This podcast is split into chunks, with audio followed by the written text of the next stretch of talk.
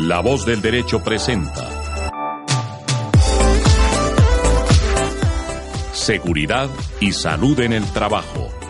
El análisis, la educación y la divulgación sobre los riesgos laborales, la prevención de accidentes de trabajo y las enfermedades laborales. Conduce Carolina Ávila Coral, directora de proyectos de Safety Ya. Con ustedes, seguridad y salud en el trabajo. Bienvenidos a todos los oyentes de Seguridad y Salud en el Trabajo. Hoy estamos con un nuevo programa y tenemos dos invitados muy especiales. Tenemos a la doctora Juanita González, abogada de la Universidad de los Andes, especialista en Derecho Laboral, quien hoy nos hablará un poco del proyecto de resolución que ha sacado el Ministerio de Trabajo sobre los estándares mínimos para empresas de menos de 50 trabajadores. Y también contamos con el abogado Andrés Charria de la Universidad Javeriana, especialista en Derecho Deportivo, con quien vamos a hablar acerca de cómo los equipos de fútbol también están obligados a tener un sistema de gestión de seguridad y salud en el trabajo. Bienvenidos, Juanita y Andrés. Muchas gracias por aceptar nuestra invitación. Muchas gracias Carolina por invitarnos a este espacio. Eh, para mí es un gran honor poder compartir eh, los micrófonos y los estudios de la voz del derecho nuevamente para debatir temas que son de interés general, sobre todo porque mm, el tema de la seguridad no podemos darlo por hecho. Y mientras que más personas se concienticen de la importancia de la seguridad de sus actividades laborales, vamos a ser un país mucho más productivo y si esto ayuda a la difusión, pues muchísimas gracias por, por el espacio. Claro, muchas gracias. Yo ya soy habitué de esta emisora y normalmente hablo de fútbol. Me gusta el tema porque es uno de mis, eh, carros, mis, de, mis eh, grandes preocupaciones. Es que el fútbol que nos gusta tanto, que nos da tanto que hablar, que eh, nos eh, lleva a unos lugares mucho más amables, pues tiene una cantidad de problemas que no no se ha logrado eh, dimensionar. ¿Qué pasa cuando un jugador se lesiona? ¿Qué pasa con el viaje que los supongamos que Chapecoense no era Chapecoense y no era un viaje internacional, sino es un viaje del del Sporting de Barranquilla a Bogotá y el avión por algún tipo de imprudencia del empleador se cae. Hay una cantidad de situaciones. ¿Quién debe dar los guayos? ¿Quién debe, mm, si se les deben dar las canillas? Eh, temas de hidratación. Todas estas cosas del fútbol que para todos nosotros son simplemente la pelota que rueda, pues para los abogados, para ustedes y para las expertas, eh, va más allá. Yo me comprometo a decir lo digo desde ahora, además siempre lo han oído, es que realmente a los clubes les falta muchísimo y a los abogados nos falta mucho poder decirle a los clubes o a las organizaciones deportivas, tienen que hacer esto. Entonces, acá estoy. Normalmente hablamos de fútbol en esta emisora cuando estoy yo en, en el otro programa, pero estoy listo a conversar con ustedes sobre el tema. Muchas gracias. Esperamos tenerlos acá, no solo en este programa, sino en muchos más. Como los oyentes han escuchado, los equipos de fútbol son empresas y como tal tienen trabajadores, por lo cual de acuerdo con la resolución 1111-2017 están obligados a tener un sistema de gestión de seguridad y salud en el trabajo. Porque hemos elegido el fútbol como el principal ejemplo que utilizaremos en muchas de nuestras conversaciones pues básicamente porque todos conocemos el fútbol, todos entendemos cómo funciona, sabemos que es un jugador, sabemos que es un futbolista, que el fútbol además se enfrenta a una gran cantidad de riesgos, porque son personas que tienen riesgo público, son personas que tienen riesgo eh, biomecánico, son personas que tienen riesgos físicos. Entonces, todos estos ejemplos que podemos dar a través del fútbol, pues cada uno de ustedes podrá extrapolarlo a las actividades que realiza en su empresa. Pero cuéntanos un poquito, Andrés, ¿Cuál es la relación que hay entre los jugadores de fútbol y los equipos? ¿Por qué estamos hablando de que ellos tienen que cumplir con un sistema de gestión? A ver, yo creo que es un tema que ya, digamos que debería estar superado. La relación, la, la relación jurídica que tiene un jugador con su equipo de fútbol es una relación puramente laboral. El único vínculo jurídico que existe entre club empleador y el jugador es un contrato de trabajo. Así lo dijo FIFA hace ya mucho tiempo y eso se trajo, lo trajo la Federación Colombiana de Fútbol en sus reglamentos y es un trabajador con unas características muy especiales, pero no deja de mediar un contrato de trabajo. Juanita conoce infinidad de trabajadores con unas características muy especiales, ni que hablar de los pilotos de aviones, los eh, perforadores de petróleos, las enfermeras, los, los adiestradores de perros, pues todos son trabajadores especiales. Este es un trabajador muy especial. Tiene un componente adicional, además, que es una figura pública. Entonces también hay una serie de riesgos y seguramente vamos a tocar el caso del terrible Dairo. Pero la relación que hay jugador-club es una relación jurídica, laboral. Hay otra relación que todavía no conocemos muy bien y que hay discusiones y es la relación, uno, de los árbitros. ¿Qué son los árbitros? ¿Qué relación tienen? ¿Hay subordinación? ¿No hay subordinación? ¿Hay contrato de trabajo? Esa es una que no conocemos y que cada uno tiene sus teorías y que quien los controla y les maneja dice que no tiene una relación laboral, habrá que verlo. Y hay otra relación que es muy especial y es la de aquellos jugadores que van a las elecciones, porque también hay subordinación. Es decir, no me cabe la menor duda que durante el mes que estuvieron los jugadores, los 25 afortunados que fueron al Mundial de Rusia, ellos estaban bajo una subordinación, además una subordinación absolutamente férrea. Comían lo que les decían, dormían cuando les decían, se ponían la ropa que, que les decían, el horario era el que ellos decían. Había una actividad personal, indudablemente, y mediaba un pago. Entonces, hay que ver si hay contrato de trabajo allí o no. Para mí sí hay. Para FIFA, pero no por lo que lo diga FIFA, no hay. Y entonces ahí es cuando vienen a, a terciar los laboralistas inteligentes y curiosos que dicen, ¿habrá o no habrá? En ese sentido, Juanita, entonces, un equipo de fútbol tiene que tener un reglamento interno de trabajo, un COPAS, un comité de convivencia, todos esos elementos que hemos visto en los estándares mínimos de la resolución 1111 de 2017. Sí, definitivamente los clubes como empresas que son, porque hoy en día son empresas, eh, tienen que cumplir con todos y cada uno de los estándares regulatorios que tienen las normas del trabajo eh, para todo empleador y empresa. Y aquí hay un tema muy importante a distinguir y es que cuando hablamos de temas de, trabajo, eh, es usual que las personas piensen o se, digamos, limiten a entender que los temas del trabajo están en el código sustantivo del trabajo. Entonces, si no está en el Código Sustantivo del Trabajo, entonces esa norma no me pega, como decían algunos en, un, en una visita que realicé en la costa atlántica, no, no, que esa norma no pegó. Entonces, las normas del trabajo son el Código Sustantivo del Trabajo y todas aquellas normas que regulen las relaciones laborales, sean o no relaciones subordinadas. Si es una norma de trabajo, es una norma de orden público y si es una norma de orden público, todo el que tenga la condición de empleador debe cumplirlo y por lo mismo todos los equipos de fútbol tienen que cumplirlo, más el de seguridad y salud en el trabajo, que es una norma que aplica a todo empleador. Como lo acaba de explicar Andrés, eh, la relación del jugador de fútbol y el club es una relación subordinada de trabajo y en ese orden de ideas, al tener contrato de trabajo, les aplica el sistema general, el sistema de gestión y seguridad y salud en el trabajo.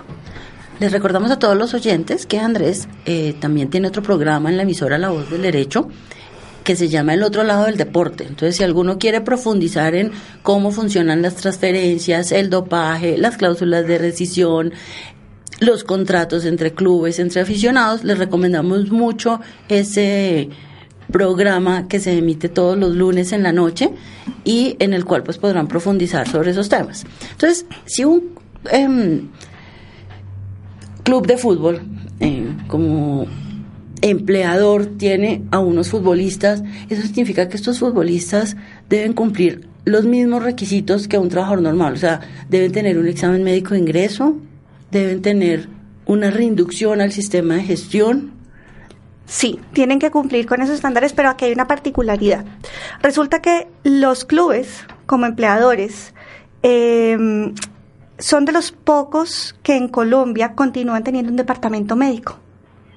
Entonces, al tener un departamento médico, eso involucra eh, la responsabilidad propia del empleador con la salud del trabajador. Recordemos que eh, de manera general, las normas laborales dicen que al empleador le compete el deber de protección y seguridad para su trabajador, eso incluye la parte de salud, y al trabajador el de lealtad y fidelidad. Entonces, en ese orden de ideas, cuando el club tiene un departamento médico, y aquí es un tema muy importante, eh, cumplen con el examen de ingreso y ese, ese examen no es un examen ocupacional como el que recibe cualquier trabajador en cualquier empresa. A estos muchachos y jugadoras de fútbol les esculcan hasta lo último que tienen en temas médicos. Hay eh, incluso, Andrés me corregirá, eh, acuerdos donde hay exclusiones por lesiones previas. Eh, y un montón, digamos, de, de, pequeños clausulados y anotaciones en sus contratos de trabajo relacionados con, su tema de salud. Eh, también tienen exámenes periódicos, claro, y el examen de egreso no es tan claro. No es tan claro que lo cumplan, pero sí lo deben, lo deben realizar. A ver, ese es el deber ser. A mí me gusta mucho sobre todo porque a Juanita la conozco bastante bien, vivo con ella. Entonces siempre estamos en el deber ser, en cómo debería ser. Uno llega a un equipo de fútbol y dice, bueno, ¿cómo es el examen médico de ingreso? Y dice, no, no, doctor, si es que acá nos mandan y acá está el convenio deportivo, dice, el jugador llega en perfecto estado de salud. Entonces, ¿para qué le va a hacer un examen médico? Después, al segundo día de firmar el contrato, yo ya tenía un jugador, no fue en Colombia, pero digamos que la situación puede ser la misma. Se rompe el ligamento cruzado y queda ocho meses por fuera con contrato firmado. El caso fue el de Francisco Foronda. El deber ser en Colombia es un, tema muy inalcanzable. En los equipos de fútbol, y lo he visto, eh, le llega a uno el contrato de trabajo, eh, doctor, acabamos de firmar a este jugador, le hacemos examen médico. Entonces yo digo, no, no, eh, haga el examen médico y después le hace contrato. No, no, doctor, es que había que firmarle contrato porque es que mañana termina el periodo de inscripciones y si no mandamos el contrato a la federación, pues no lo podemos inscribir y es... Normalmente el fútbol siempre está colgado de tiempo. Siempre es, es decir, tienen tres meses para hacer las transferencias. Pero lo vimos en el caso de Egea, faltando cinco minutos para, para que se acabara el día 90, estaban negociando. Entonces, seguramente si se logró la transferencia, que no se logró en ese caso, pues había que firmar el contrato. Y no había forma de hacerle el examen médico. Uno esperaría, por ser jugador de fútbol, que hubiera el examen que dice Juana, un examen completo, riguroso. que miraran sobre todo temas de extremidades inferiores, de espalda, de columna. No, sí se hace y hay clubes indudablemente que lo hacen o que lo envían a, a entidades que lo hacen, pero la normalidad, la generalidad es, uno, si es que yo lo recibo en perfecto estado de salud, y dos, eh, lo hacemos después. Y eso es grave, porque además FIFA dice que el contrato de trabajo no se puede supeditar a la validez de un examen médico. De manera que si el caso de Foronda, si el jugador se me lesiona, al día siguiente firmado el contrato de trabajo, hizo un contrato a tres años, yo club no tengo nada que hacer.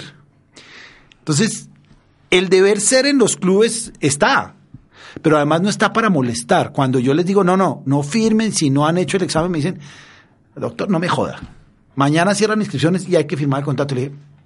Y uno mm, pone la bandera roja y dice, cuidado, puede haber un problema. Casi nunca hay, pero hay y ocurren. Pero no solo es eso, hay, hay situaciones de salud ocupacional. Nuevamente que hablo con Juana en algunos momentos es, ¿a quién le corresponden los guayos? Las canilleras. Eh, quién tiene que tener todos esos, tipos, esos, esos instrumentos de trabajo, porque yo lo digo y lo equiparo y lo equiparo en mis clases, es que un guayo es como el casco del trabajador de la construcción. Él no puede, no, es que si no, y entonces acá dice, si usted no viene con guayos, no entrena. Entonces uno dice, no entiendo. Y si el guayo es malo, y hay guayos muy malos, y se me rompe el tobillo del jugador, ahí vienen los laboralistas y las expertas a decir, no, debe ser la ARL, pero la ARL va a decir, no, no, acá hay que darle unos instrumentos, unos elementos de trabajo que le permitan al trabajador realizar con el menor riesgo su actividad. La actividad de jugador de fútbol es una actividad que tiene unos riesgos altísimos. Miren a Jamesito está lesionado, Falcao cuánto tiempo duró lesionado, eh, muchísimos jugadores, pues Bale en el Real Madrid, pero en Colombia también.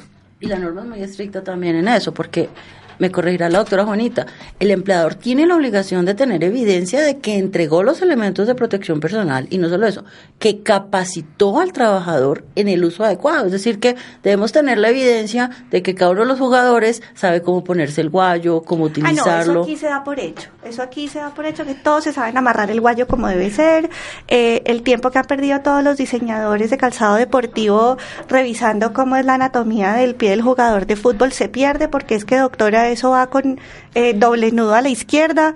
Eh, pero sí, en estricto sentido, el deber ser, como lo dice Andrés, es que exista el registro de la entrega de los elementos de protección personal, las canilleras, los guayos, las medias, eh, lo que se tengan que poner, mm, y que además se lo sepan lo sepan utilizar. Lo que pasa es que ni siquiera hay una definición que es qué es lo que cuáles son los instrumentos de trabajo de un jugador profesional de fútbol. Uno dice los guayos y las canilleras son obligatorias. Eh, la camiseta, obviamente camiseta y pantalón te la dan, pero ropa interior. Porque ahí hay, ahí hay, ah, yo soy, no soy deportista de élite, pero hay actividades donde eh, generan pollas en las ingles, por humedad, por algunas situaciones, ropa interior, eh, canillera, repito, mm, no sé, una cantidad un, tema que hablábamos en un espacio diferente y era, por ejemplo, eh, los brasieres deportivos de las jugadoras de fútbol. Yo creo que eso es un elemento de protección eh, en el trabajo porque estas jugadoras trabajan corriendo permanentemente y la parte de, de, de, sostén en el pecho es muy importante para la jugadora femenina. Entonces, eh, no sé si eso pudiera o no equipararse a un elemento de protección personal eh, o si tuviera que tener algún tipo de protección adicional el hecho de, de tener que proteger el busto. Pero pues todas esas son consideraciones que, están abiertas y que todo está por Ni siquiera sabemos. Es que cuando uno va a un equipo de fútbol dicen, doctor, le voy a explicar, es que el fútbol es distinto. Entonces, yo ya llevo 20 años y me sé, un poco el discurso, es que el fútbol es distinto. Acá no le damos los guayos, ¿por qué? Porque nunca se los hemos dado. Yo digo, no, pero supongamos y ocurre. Y además ocurre, y cuando ocurren dicen es que si yo hubiera hecho caso, supongamos que, que tres jugadores se les rompen los ligamentos porque utilizan guayos malos.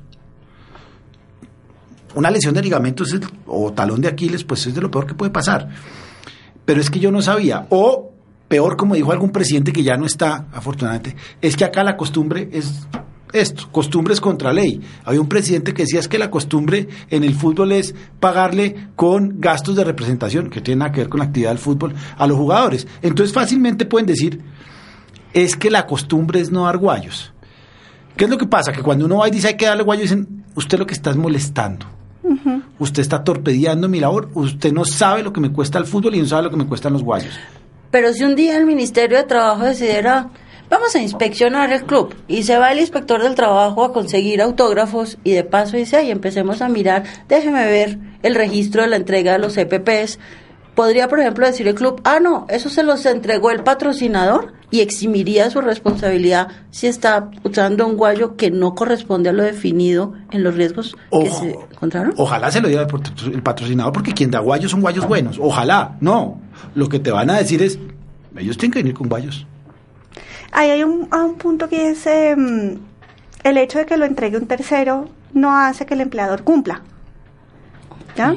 Entonces, por ejemplo, eh, si nosotros miramos que hay jugadores de fútbol que están eh, contratados por salario mínimo y dentro de... Y unos las, valen 700 mil pesos. Pero además dentro de las exigencias de, de, mm, prestaciones sociales del trabajador que gana hasta dos salarios mínimos está eh, el vestido y calzado de labor y como mínimo tiene que darle calzado de labor, ergo los guayos y no se los dan entonces está incumpliendo no solamente una norma de seguridad y salud en el trabajo por no entregar un EPP adecuado para su ejercicio del trabajo, sino adicionalmente una norma básica relacionada con la protección social. ¿Qué es un EPP? Elemento de protección, personal. Ah, ven, que es que no sabemos mucho. Pero entonces, bueno, vamos con estos guayos. Entonces, vamos a ejemplo. El jugador no recibe los guayos adecuados. No, hay dos, hay dos situaciones. Distingo, doctora, eso decía mi papá que era muy buen abogado. Distingo los que tienen guayos y los que no tienen. Los que tienen guayos son los jugadores medianos que las marcas, las grandes marcas les regalan los guayos. Les pueden regalar 12 guayos al semestre. Entonces yo no tiene problema. James, Jamesito, no va a tener problema nunca. Porque les, les regalan. Nosotros que manejamos algunos jugadores regalan guayos, regalan ah bueno, los guantes para los para los para los arqueros que les regalan. Esos son pocos. Está el jugador, todo el mundo cree que el jugador es Messi o que es James. No, el jugador es eh, Edistulfo Carabalí. Edistulfo llega, se gana un salario mínimo, le toca llegar en Transmilenio al entreno de Millonarios, que es lejos, tiene unos guayos que le duran, le deben durar pues el año porque no tiene para comprar los guayos, porque los guayos son caros. Que además no intercambian tacos porque no tiene para cambiarle tacos largos. Lo que pasa es que no, ya los guayos no tienen, eso se hacía en, en, nuestra época, ya los guayos tienen un solo taco y se cambian es de guayo. Ah, vea pues. Entonces, el Edistulfo Carabalí no tiene para los guayos. Pero si llega a llegar sin guayos, el técnico, sobre todo si es uno de esos técnicos de vía usanza que le dice, acá me viene con guayos o, o lo saca del entreno, el jugador no tiene ese problema. Es decir, unos guayos buenos cuestan medio millón más de medio millón de pesos. No le da para el salario. Entonces, tiene que buscárselo. Entonces, tiene que ir a buscar unos guayos no tan buenos o, y hay varias situaciones que son, o le dice a los james que le dejen los guayos. Entonces usan guayos de segunda pata o le toca comprar un guayo barato que le dura mucho. Entonces un guayo que tiene una vida útil para un jugador profesional de cuatro meses, pues a este Edistulfo le tiene que durar un año. Y los, yo vi, yo he visto jugadores de liga que el guayo se abre. Guayos de muy buena marca. Y el guayo se abre. Entonces, claro, los guayos, sigamos hablando de los guayos, pero es que en el fútbol sí que hay estatus. Hay el jugador grandísimo que le regalan los guayos, o que tienen para comprarse, o que su, o que su agente se los da y está el jugador, el Edistulfo, que no tiene, y que debería el club proveer, porque esa es otra pregunta. Si mi club lo patrocina o lo, lo viste determinada marca, la marca N, y mi jugador tiene la marca A, y todos saben de qué estoy hablando, podrá mi jugador, con los mejores guayos de A, porque además mi club lo deja, ponérselos y el club cumple con entre podría decirle al club, usted tiene los mejores eh, EPPs en tema de guayos, no lo sé. Pero es que ahí también hay un tema que está en esa pequeña delgada zona gris entre qué es un elemento de protección personal y qué es una herramienta de trabajo. Uy. Y entonces eh, resulta que si el guayo no es un elemento de protección personal, sino realmente es una herramienta de trabajo para el jugador es de una fútbol, herramienta de trabajo, es una herramienta de trabajo. entonces existe dentro de la eh, normativa laboral eh, una norma que dice que el empleador debe dar al trabajador las herramientas de trabajo o convenir con él que el trabajador ponga las herramientas de trabajo eh, de su propio peculio, de su propio bolsillo. ¿Lo puede convenir? Sí, es válido convenirlo. Entonces, ¿y para eso se necesita que sea escrito? No, puede ser verbal. Y entonces entramos en la pequeña o en el gran problema de definir si el guayo del jugador de fútbol es un elemento de protección personal, una dotación como prestación social o es una herramienta de trabajo. Y si es una herramienta de trabajo, estaríamos diciendo que entonces es válido que el jugador llegue con los guayos puestos. Pero también podemos mirar entonces un poco si los guayos protegen o no de un accidente, de una enfermedad al jugador. Entonces, por ejemplo, Andrés nos eh, corregirá un poco. Supongamos que el terreno está mojado y en mitad de tiempo se dan cuenta de que el terreno está mojado. ¿Deberían cambiar de guayos? Pues si los tienen. Entonces, si deberían cambiar de guayos, uno diría es porque esa humedad en el piso representa la posibilidad de que el jugador solito, sin tener balón, resbale y caiga. Es decir, que el guayo es un elemento desde ese punto de vista de protección personal. Por eso se sale antes a la cancha, a probar el campo. Por eso se hace una noche antes. Por eso los jugadores tienen que llegar 24 horas antes y pisar el terreno. Porque no es lo mismo una cancha seca, un pasto alto, un pasto bajo. Nosotros vemos, sobre todo los partidos de Barcelona en la muy buena época, en mitad de tiempo, mojaban la cancha para que la bola rodara más. Entonces uno tiene que mirar como jugador cuál es el guayo adecuado. Lo que pasa, repito, es que Distulfo solo tiene un par de guayos. Si además, como dice Juanita, entre equipo y jugador pactan que será el jugador el que lleva los guayos, pues Distulfo tiene unos guayos y unos guayos no los mejores. Ahora, si es uno de los grandes, de las grandes jugadores que juegan en selección o que vienen prestados de un equipo mexicano, pues ese no va a tener problema. Pero claro, hay que mirar cómo es la cancha y qué guayos hay que usar. Es lo mismo que le pasa a los tenistas. Cada pista exige un tenis distinto. O lo que nos pasa a los runners, que cada carrera exige un tenis distinto. Claro, ¿qué es lo que pasa? Que la mayoría tenemos pares de tenis, pero es que somos aficionados, amateurs. Pero estos son profesionales. Entonces, eh, yo creo, yo creería, y lo he pensado siempre, lo que pasa es que es muy difícil entrar en esa, en esa zona, que es el club el que debe entregar unos buenos guayos. Yo ahí tengo una inquietud, es la siguiente. Eh, supongamos que estamos en un eh, partido oficial de liga, ¿cierto? Y eh, empieza a llover. Y los jugadores empezaron en cancha seca y el, en el Normalmente- transcurso del, del partido la cancha se pone húmeda. Normalmente cambian guayos. Entonces, eh, en ese orden de ideas, ¿en qué momento entran a cambiar guayos? Es decir, eh, toca esperar hasta medio tiempo. No, no, no, no, no, no, no, no, salen a la cancha, le dicen al, le dicen al, al utilero que le traigan los guayos de taco largo y se los traen. Muchas veces se ha visto. Cambian de guayos, los, los arqueros cambian de guantes. Inclusive, pues se puede, si hay sangre, las camisetas cambian de camiseta. No, eso sí, sí, es, sí. eso sí es durante el partido, pues les toca salir y después pedir la entrada al árbitro. Por eso, entonces, ¿y cuántas cuántas veces eh, tendrían que parar entonces el partido? Ninguna. No, el, el jugador sale, se cambia y pide entrar al, al jugador. Eh, El jugador puede salir en cualquier momento. Ha habido casos de jugadores que van al baño. Ha habido casos, es muy divertido. Ha habido casos de árbitros que van al baño. Pero eh, el jugador puede salir, cambiar guayos. De hecho, hay muchas veces que los jugadores salen a hablar con el técnico, pero tienen que pedir permiso de entrar. Eso es libre. Pues supongamos lo que le pasó al jugador que yo les dije, que se le rompe el guayo. Pues le toca salir. Entonces vamos a ir a un corte comerciales y volvemos en unos minutos.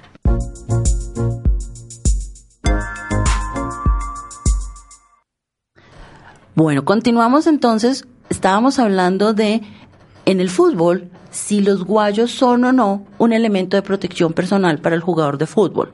Porque si el- es un elemento de protección personal, es obligatorio que el trabajador se lo dé, tantos como empleador. necesite. Sí, que el empleador se los dé. Pero si es una herramienta de trabajo, como nos decía la doctora Juanita, podría haber una negociación. Entonces empecemos a mirar para qué son los elementos de protección personal. Ah, y vemos a ver si el guayo es o no es. Eso no. Bien. Entonces miremos Yo quiero hacer una pregunta. Las canilleras, porque hay dos cosas. Hay un, hay un elemento que es obligatorio de utilización, que son las canilleras. Uno podría, lo que pasa es que sería torpe, entrar a jugar con, con tenis. De hecho, si es cancha sintética, se juega. no se juega con guayos, guayos de taco, sino con unos tenis. Pero claro, las canilleras sí es obligatoria por FIFA, por reglamento.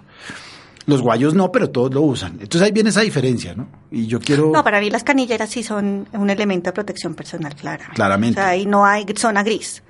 Pues bueno, yo diría que los guayos también, porque ¿qué es lo que buscan los elementos de protección personal? Disminuir la probabilidad de desarrollar accidentes y enfermedades laborales. Entonces vamos a ver qué pasa en un equipo de fútbol. Un equipo de fútbol, la velocidad que tienen los jugadores estar corriendo implica que en cualquier momento se puedan caer Se pueden lesionar. Y eso puede generar una lesión. Sí. Sí. Pero no solo caerse, pues.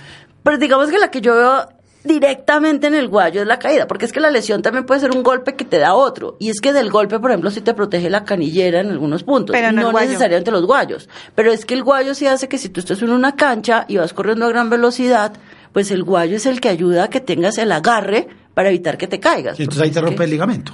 Porque esa... Quedas pisa, quedas, quedas sembrado y entonces ahí se rompe el ligamento. Bueno, Entonces traeremos para un próximo programa a un médico Médico o una ocupacional. que nos pueda aclarar algunos de los temas, porque sí es importante saber, porque sabemos que hay una diferencia. Si es un EPP, lo tiene que dar el club independiente de que usted gane un, salario, mínimo o, O gane 60 mil. mil millón de dólares. sí. Y tiene que garantizar que sea el adecuado. Tiene que darle los suficientes, porque si hay un guayo para lluvia y otro para. Y tiene que obligar al trabajador a ponérselo. Y tiene que enseñarle a usarlo y a ponérselo. Y si el trabajador tiene un contrato de eh, equipamiento con otra marca, con los mismos, es decir, con unos guayos de la misma, eh, de la misma calidad, pero no son A, sino son N. Listo. Me comprometo para el próximo programa invitarlos, traer un médico, un oficio que nos ayude también desde el tema médico. No porque esto no es médico. Digamos que el club le proporciona, supongamos que son un EPPP, EPP. Supongamos que el club dice, sí, yo le proporciono porque mi marca A me los proporciona. Y me da los mejores. Es decir, Sí. yo me cubro. Y yo soy jugador, mi Edistulfo tiene un, tiene un contrato con la, far- la firma N. Y Edistulfo dice, mire, estos guayos N son iguales a estos guayos A. Yo no puedo ponerlos A, porque me toca pagarle a mi, a mi casa proveedora de, de guayos una plata grande. Yo me puedo poner los míos que son N y que son igual de buenos a los A. ¿Qué hace el club ahí? Le dice, sí, fresco, póngaselos. O, El club puede darle la autorización, sí, Sí. siempre y cuando haya, eh, o- digamos, dado los elementos de protección pers- eh, personal al jugador y haya avalado las condiciones técnicas de ese elemento de protección personal que ese jugador quiere utilizar, es decir, el del patrocinador. Sí, claro. Entonces, él dice, sí, Entonces, y ahí está un punto divino en este tema y es la estandarización. Y es por eso que cuando hay un elemento de protección personal, ese elemento de protección personal responde a un riesgo o a mitigar, pues obviamente, la ocurrencia de un riesgo. Y por eso existen unos estándares, exi- unos estándares que permiten que puedan existir ese tipo, digamos, de licencias. Pero lo más importante en todo esto es que esté documentado. ¿Documentado qué? Que lo entregó, Ah. documentado que lo acordó, documentado que autorizó el- el- la utilización de ese elemento de protección personal distinto y documentado que asume, digamos, cierta responsabilidad en el manejo de ese EPP o del cuidado de ese EPP. Entonces, ¿el guayo son o no son? Para Yo diría Carolina, que sí. sí. Yo diría que sí. Para ti. Para mí también son elementos de protección personal. ¿Y para Lo ti? que pasa es que existe esa zona gris que les acabo de comentar del elemento de trabajo, que pues es una, una pequeña esguince, ¿no? Pero No, yo no sé. Bueno, pues seguiremos hablando de este tema para todos nuestros oyentes. No se pierdan nuevos programas de seguridad y salud en el trabajo con Andrés Charria como invitado desde el punto de vista del derecho deportivo y con la doctora Juanita que siempre nos va a dar el punto de el derecho laboral. Queremos hablar de otro tema que está ahorita eh, caliente en las redes sociales y es el proyecto de resolución de estándares mínimos para empresas de menos de 50 trabajadores. Este es un proyecto que está publicado en la página web de Mi Trabajo y hay plazo hasta el 30 de noviembre de 2018 para remitir vía correo electrónico observaciones sobre este proyecto. Entonces, doctora Juanita, ¿cuál es su opinión sobre este proyecto de resolución? Bueno, antes de, compartirles mi opinión, yo quiero hacer una brevísima reflexión sobre la importancia del sistema de gestión de seguridad y salud en el trabajo. Es que eso no es un capricho. Eh, en términos de seguridad del trabajador, esto no se realizó para eh, incomodar a los empleadores. Esto tiene una razón de ser y la razón de ser es la protección de la persona, del ser humano. Es evitar accidentes fatales, es evitar que las personas pierdan su vida eh, laboral o pierdan la posibilidad de ejercer su profesión o oficio por causa de una impericia, por causa de una acción imprudente. Y por eso es tan importante entender que el sistema de gestión de seguridad y salud en el trabajo busca precisamente la mitigación de esos riesgos que podrían ser, digamos, eh, eh, catastróficos tanto para la persona como para el empleador. Y aquí hay un punto muy relevante para entender la importancia del sistema y es que en el centro, o sea, la parte más importante es el trabajador, la parte intuitiva. Y es el empleador el que tiene la obligación de proteger a ese trabajador porque adicionalmente el trabajador no es el enemigo del empresario, no es el enemigo del, emplea- del empleador. El trabajador es su socio más importante, es la clave más importante, el engranaje que tiene para que su sistema productivo, para que su cadena de valor pueda efectivamente cumplir su objetivo de ser eficiente, productiva, etcétera, etcétera, todo lo que queremos saber de empresa o lo que queremos o lo que esperamos de la empresa. ¿Qué ocurre con este nuevo proyecto de resolución? Desde que sale eh, la obligación de implementar el sistema de seguridad y salud en el trabajo, muchos eh, empleadores, pequeños empleadores, microempleadores, alzan la mano y dicen, eso es muy costoso para mí. Usted me está equiparando con una empresa que tiene un músculo financiero y un músculo técnico eh, que puede tener, contratar un profesional eh, con licencias eh, o varios profesionales con licencias para montar este sistema, personas que dedican su día a día a la prevención del riesgo, a levantar los indicadores, a ver cuáles son los elementos de protección personal que eh, son adecuados para cada uno de los diferentes perfiles de cargo, etcétera. Pero yo pequeño empleador no puedo hacer eso. Entonces, alzan la mano desde las amas de casa que dicen, yo tengo que tener un sistema de gestión y seguridad y salud del trabajo para mi empleada del servicio doméstico. Y la respuesta es, pues, en estricto sentido, debería usted entrenarla en lo mínimo. Y salen las micro y las pequeñas que dicen, yo tengo tres, yo tengo cinco, yo tengo cuatro, esto yo no lo puedo implementar. O salen los equipos de fútbol chico que dicen, eso lo podrá hacer Nacional o Millonarios. Pero yo Deportivo Tapita de Girardo, no. No. Y entonces, durante todos estos, eh, digamos, plazos que ha dado el Ministerio para la implementación del sistema de, gestión eh, han alzado la voz diciendo deme más plazo, permítame implementarlo de otra manera, necesito apoyo de la ARL, entonces les aprieta las tuercas a las ARLs y hacen unas capacitaciones de 1.200 personas en un auditorio donde les ponen un video para que todo el mundo mire y en ese auditorio de 1.513 personas hay desde el Deportivo Tapitas hasta la señora que vende mm, en una microempresa arepas de huevo congeladas. Entonces, pues digamos que los objetivos no se están alcanzando. Con esta pequeña reflexión eh, y digamos contextualización, me voy a referir al proyecto de resolución. La intención es muy buena. La intención o lo que busca la resolución es regular de manera específica la protección de los trabajadores que están en las micros y pequeñas empresas. Y entonces se generan dos criterios o dos barómetros. El primero es los riesgos. Y dicen, un momento, yo aquí voy a regular por riesgo. Entonces, si usted es uno, dos y tres, pero además tiene menos de 10 trabajadores, vamos a regularlo de esta manera. Y si usted tiene 1, 2 y 3 como riesgo, pero está entre los 11 y los 50 trabajadores, entonces sus estándares van a ser otros. Y aquí es donde quiero poner, digamos, un punto crucial, y es que en Colombia somos un país de mínimos, porque siempre queremos lo mínimo para tener el, chulito del checklist. Queremos entonces yo no pago un salario de acuerdo al mercado, sino pago el salario mínimo. Yo no eh, pago un poco más, sino lo que logro regatearle con el que estoy comprando o el turqueo. Y la resolución lo que dice es, señores que tienen mm, menores riesgos o que tienen menos de 50 trabajadores, yo les voy a regular los estándares mínimos.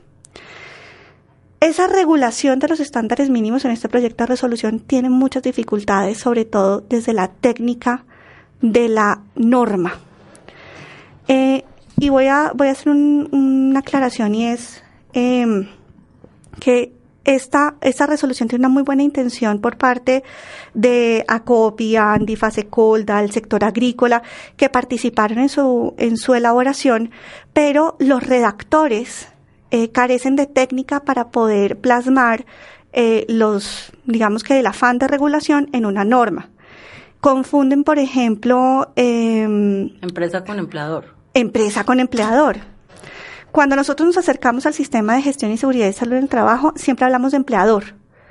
¿Y empleador por qué? Porque esa es la figura que agrupa a la persona natural que tiene muchos trabajadores a cargo y que no necesariamente es empresa, puede ser una fundación. O a la empresa propiamente dicha o a una persona natural que no tiene empresa, pero que tiene trabajadores.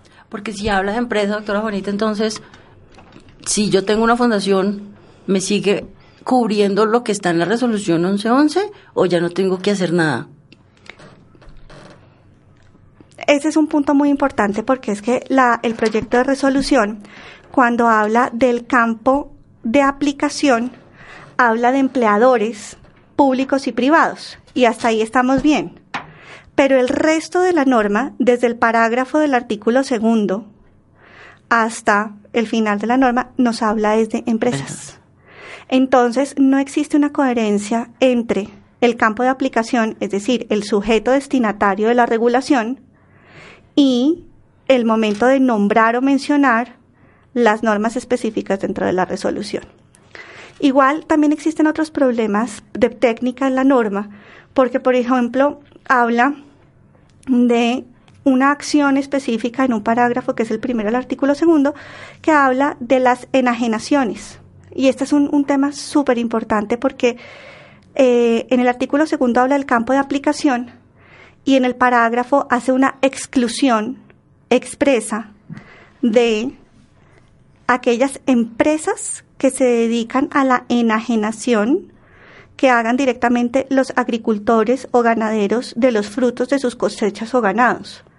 Entonces, para estas eh, empresas que hagan esas enajenaciones, resulta que ya no aplica esta, este proyecto de resolución, sino que aplica la 1111 de 2017. Lo que yo entiendo entonces, doctora Juanita, es, la resolución 1111 de 2017 estaba para todo el mundo, todo el mundo tiene que cumplir los 60 ítems. Sí. Ahí está este proyecto de resolución que busca ayudar, por ejemplo, a esas microempresas familiares dedicadas al agro. Entonces, lo que tratan de decir es, eh, estos microempresas agro que están en el agro, que es una empresa familiar, el señor, la señora y sus empleados son sus dos hijos que se dedican al agro, lo que se busca es que tengan que cumplir con menos, pero al final lo que está haciendo la norma es que los excluye.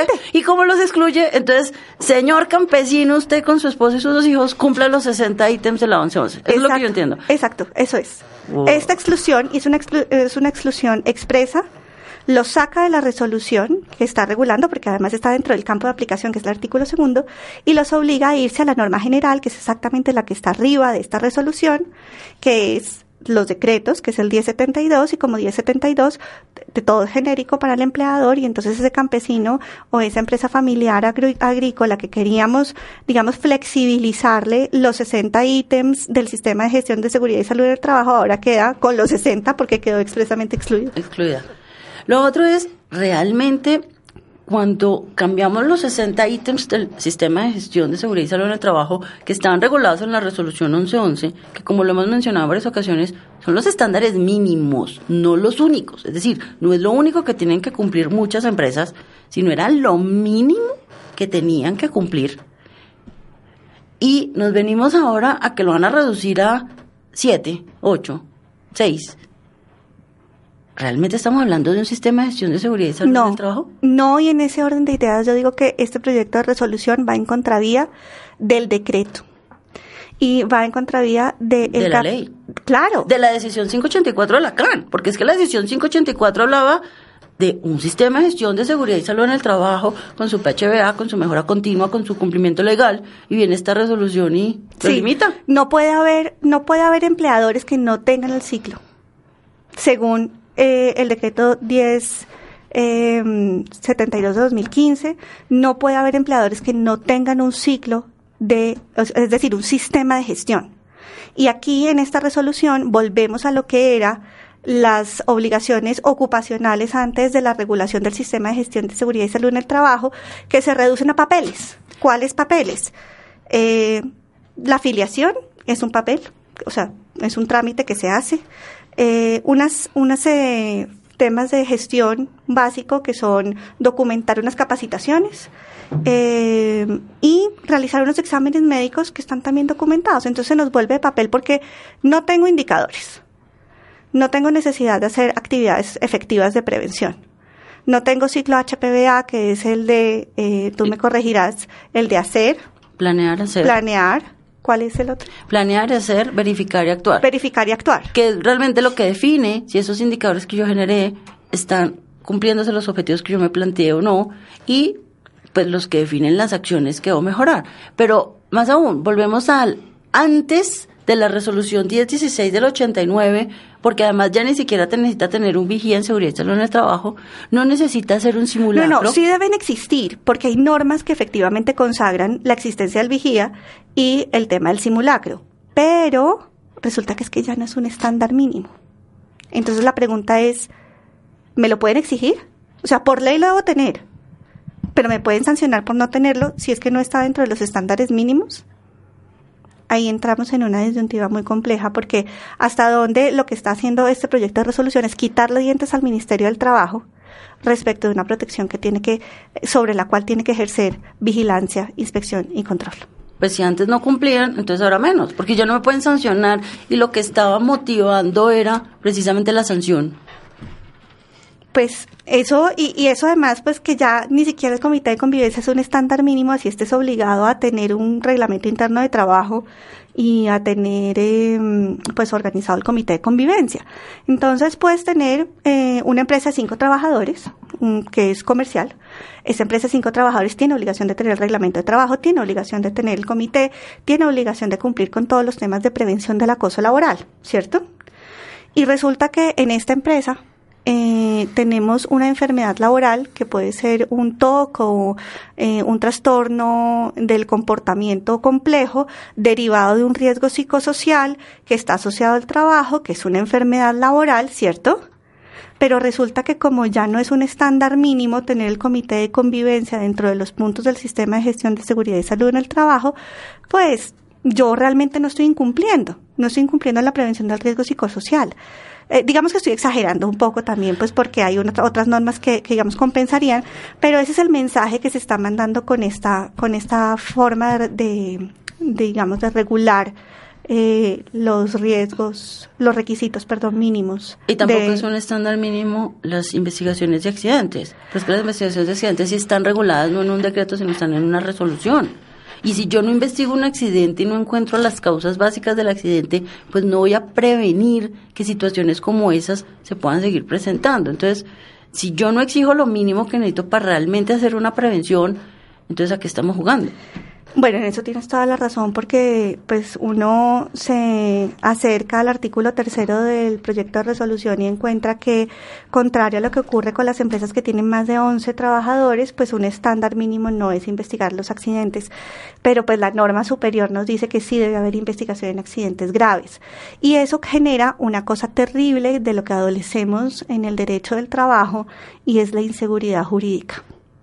Porque una norma superior me está diciendo que tengo una obligación, perdón, y una norma que regula precisamente esa disposición mandatoria de protección, de prevención, me está diciendo, no, no, no, tranquilo, tranquilo, ese no es un estándar mínimo para usted. Entonces, al fin, ¿qué? ¿Cumplo o no cumplo? Entonces, eso nos va a generar una cantidad de tutelas, porque al final al trabajador lo único que le queda es, pues ponga la tutela para que el juez diga que el empleador le debe haber explicado dónde era su punto de encuentro, y entonces, como usted no sabe dónde era el punto de encuentro, llegó a un punto donde no era, se accidentó o se murió, y entonces la familia... No solamente la acción de tutela, sino pues es que no, no, no podemos perder de vista que en estos temas la responsabilidad del empleador es objetiva y existe la culpa patronal. Y además existen las eh, excepciones que tiene la ARL para cubrir ciertos riesgos cuando el empleador no acata las normas. Entonces aquí empezamos en una discusión muy compleja de, de, temas jurídicos y es hasta dónde llega la responsabilidad del empleador y de la ARL cuando el estándar mínimo del sistema de gestión de seguridad y salud en el trabajo me dice que estoy exento o estoy o no tengo que cumplir con un estándar mínimo, pero hay unas normas laborales que sí me ordenan cumplir con esos, con un sí con unas obligaciones. Entonces empieza el ping-pong de la responsabilidad. ¿Y quién es el perjudicado? El trabajador. el trabajador. Además, porque si yo soy un trabajador que trabaja en el club eh, Patico, que tiene menos de 50 trabajadores, y no trabajo en el gran club atlético que tiene más de 50, entonces, ¿por qué las medidas de prevención y de cuidado del trabajador van a ser diferentes para mí que para el otro? Si el riesgo es el mismo. Si el riesgo es el mismo porque ambos trabajamos en un club. Porque el club Patico va a jugar contra un Nacional. Ah, no, es que entonces a uno le responde, no, doctora, es que yo no tengo la plata para implementar el sistema. Yo ah. lo, que les veo cuando empiezan a hablar eso, eso es que en el fútbol no va a llegar. Es decir, el fútbol por lo que sea. Eh, no vamos a entrar acá a hablar de las causas, pero el fútbol está quebrado. Y más ahora en el semestre postmundial, no tienen plata, no tienen plata, claramente.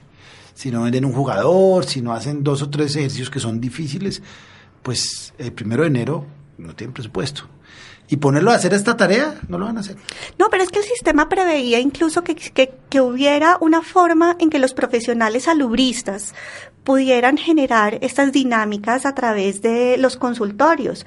Eh, y, y, resulta que hasta, la, hasta hoy, ya después de unos que cuatro años, Carolina, ya no me acuerdo cuánto los tiempo. Los consultorios van desde la 11-11, o sea, un poquito, 18 meses más o menos, 20 meses ya van a completar y hasta ahora, que sepamos, no hay el primero en Colombia. No, no hay consultorios. ¿Consultorios de? De riesgos laborales. De riesgos laborales.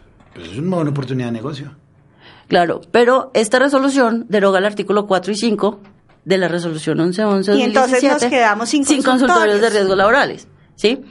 Y lo otro es que la resolución promovía que los gremios se unieran. Entonces, la Di Mayor debería haber hecho un programa para ayudar a sus clubes grandes y a sus chiquitos, porque es que si entre todos lo hacemos sale mucho más barato por jugador, pero la resolución proponía que lo hicieran gratis. Entonces la Di Mayor tampoco tiene el músculo financiero para darle el sistema de gestión a cuánto equipo de fútbol hay en Colombia.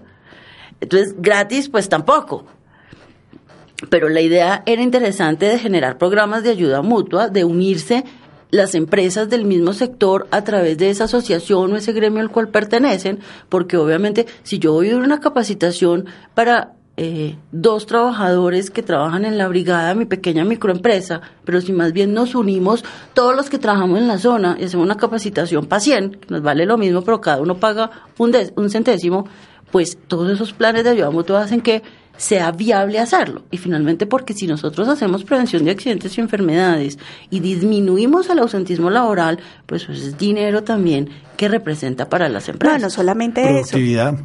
La, la prevención tiene un, un tema súper ganador y es que nos evitamos eh, trabajadores restringidos, con recomendaciones médicas, con estabilidad laborales reforzadas, con temas de rehabilitación, que lo que generan además pues es un desgaste administrativo muy complejo porque el empleador pues obviamente tiene este deber especial, especial de acompañar a su trabajador en sus procesos de rehabilitación. Se nos acaba el tiempo, pero esto es el inicio de lo que es seguridad y salud en el trabajo en la voz del derecho. Agradecemos a Juanita González y a Andrés Charria por su participación. Esperamos tenerlos muy seguido en esta mesa de seguridad y salud en el trabajo. Y a todos nuestros oyentes, no olviden darle una mirada a la página del Ministerio, lean el proyecto de resolución y manden sus comentarios a los correos que están en la página del Ministerio. Recuerden que el plazo vence el 30 de noviembre y no olviden visitarnos en Safety Ya, su revista virtual de seguridad y salud en el trabajo. Muchas gracias. Muchas gracias. Gracias.